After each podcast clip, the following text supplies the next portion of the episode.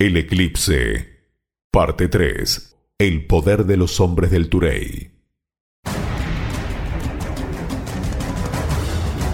Luego que Terreros les dijera a los guerreros del cacique Amarú que el almirante había predicho que la luna se oscurecería, los nativos no dejaron de pensar en ese hecho.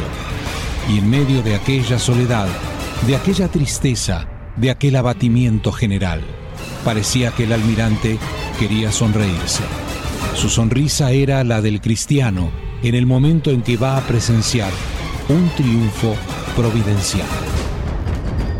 La noche prevista, a medida que el sol se ponía en el oeste y la luna comenzaba a surgir en el horizonte por el este, era obvio para todos que algo andaba terriblemente mal. Cuando la luna se ubicó completamente por encima de la línea del horizonte, estaba incompleta. Una hora más tarde la luna, o la diosa de la noche marolla, como la llamaban los taínos, mientras era devorada por las tinieblas, fue adquiriendo una apariencia incendiaria y sangrienta. En lugar de la brillante luna llena de invierno, los cielos eran dominados por una tenue esfera roja. En medio de los gritos despavoridos de los nativos, en la cubierta de la nave, los españoles observaban el eclipse total de luna ocurrido el 29 de febrero de 1504. En un pasado no muy lejano, los eclipses eran considerados fenómenos aterradores e incomprensibles. Eran interpretados como presagios de catástrofes o mal augurio. Los pueblos de la antigüedad observaban el cielo con horror y fascinación al mismo tiempo. Hay una teoría que dice que la avanzada astronomía desarrollada por los incas y los mayas se debió a que los gobernantes querían saber con antelación cuándo sucedería un fenómeno celeste a fin de mantener tranquilos a sus súbditos. Pero no todos los pueblos de la antigüedad poseían este conocimiento, y para estos un eclipse representaba un completo misterio, contemplado con un terror indescriptible. Fue, gracias a su conocimiento de la astronomía, que el almirante don Cristóbal Colón se salvó de una muerte segura.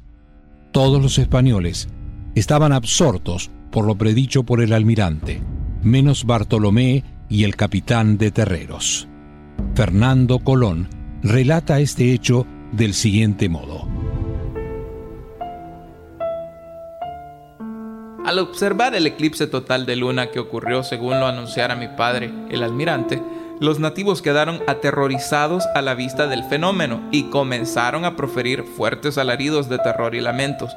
Ante tanta confusión, algunos echaron a correr desde todas las direcciones hacia sus canoas, las cuales fueron llenadas con provisiones y agua fresca, rogando a mi padre para que intercediera por ellos ante su Dios.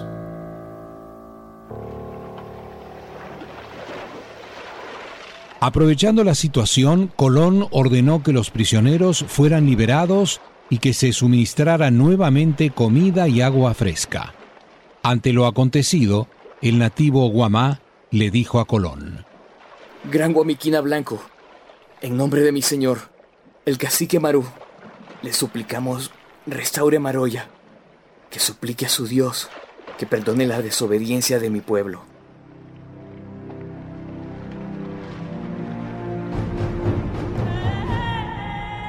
El almirante comunicó al nativo intérprete Guamá que él debía retirarse para conferenciar en privado con su Dios.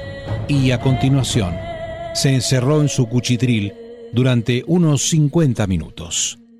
El dios del almirante era un reloj de arena al que Colón daba vuelta cada media hora para seguir las diferentes fases del eclipse. Pero nos podemos preguntar, cómo Cristóbal Colón supo que ocurriría un eclipse total de luna ese día.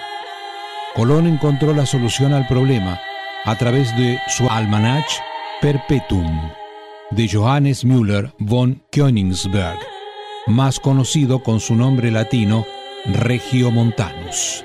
Este matemático, astrónomo y astrólogo alemán publicó un almanaque que contenía tablas astronómicas que cubrían varios años desde 1475 al 1506.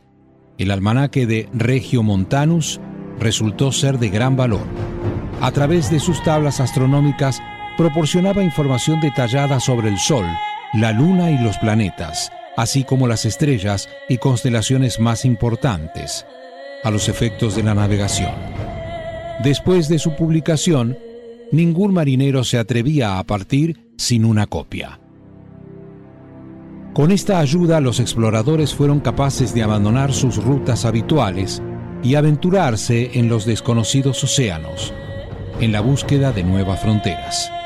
Con esa herramienta, Colón pudo predecir que el 29 de febrero de 1504 se produciría un eclipse total de luna, poco después de la aparición sobre el horizonte del satélite natural de la Tierra.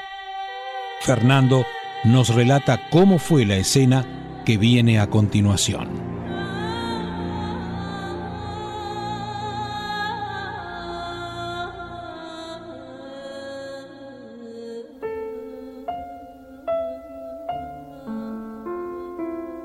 Cuando la luna comenzó a desvanecerse, mi padre exhaló un suspiro de alivio, pues su almanaque había sido calibrado en Alemania y no estaba convencido de haber realizado correctamente los ajustes para la hora local. Justamente momentos antes del final de la fase total del eclipse, arrastrándose fuera de su cuchitril, ayudado por mi tío Bartolomé y por mí, se ubicó en la cubierta, cerca del botalón de proa de la Santiago de Palos, desde allí observaba la playa inundada de los hombres de Amaru, llorando de rodillas algunos, alzando los brazos en dirección a la luna otros. Sosteniéndose por una cuerda de uno de los aparejos, levantó su cabeza y su brazo derecho hacia el satélite natural de la Tierra y sacando fuerzas de su exterior exclamó, Respóndeme cuando te invoco, Dios, mi defensor, Tú que en la angustia me diste un desahogo, ten piedad de mí y escucha mi oración.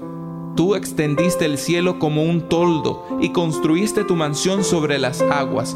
Las nubes te sirven de carruaje y avanzas en alas del viento. Hiciste la luna para medir el tiempo, señalaste al sol el momento de su ocaso.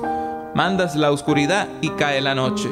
Te pido, Señor, que la luna vuelva a brillar, que la liberes de su penumbra de su color rojo, y que sea para nosotros los hombres de mar el faro para encontrar el camino que solo conduce a ti, mi Dios.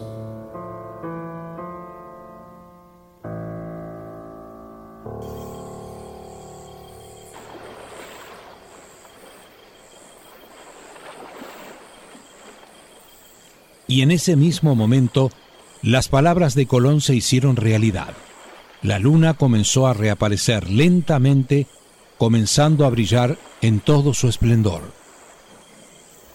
El gran Guamiquina blanco habla en verdad con su Dios. Los hombres blancos vienen del Turey, no cabe duda. Liberen a los prisioneros y denle comida y agua todo el tiempo que sea necesario. A pesar de las tristes condiciones en que se encuentra, Colón sigue siendo un jefe, sigue siendo un buen geógrafo un agudo investigador de fenómenos naturales, un cosmógrafo genial. Prueba de ello es el cálculo de una latitud prácticamente exacta. Esta es también la prueba de que cuando había situado a Cuba en una latitud de 42 grados, no se había equivocado al calcular, sino que mentía deliberadamente para no proporcionar puntos de apoyo a los portugueses o a otros navegantes exploradores que pudieran competir ahora en la playa de Santa Gloria, ya no tiene necesidad de mentir, al menos por lo que respecta a la latitud, y por ello la cifra resulta exacta, digna de un excelente geógrafo.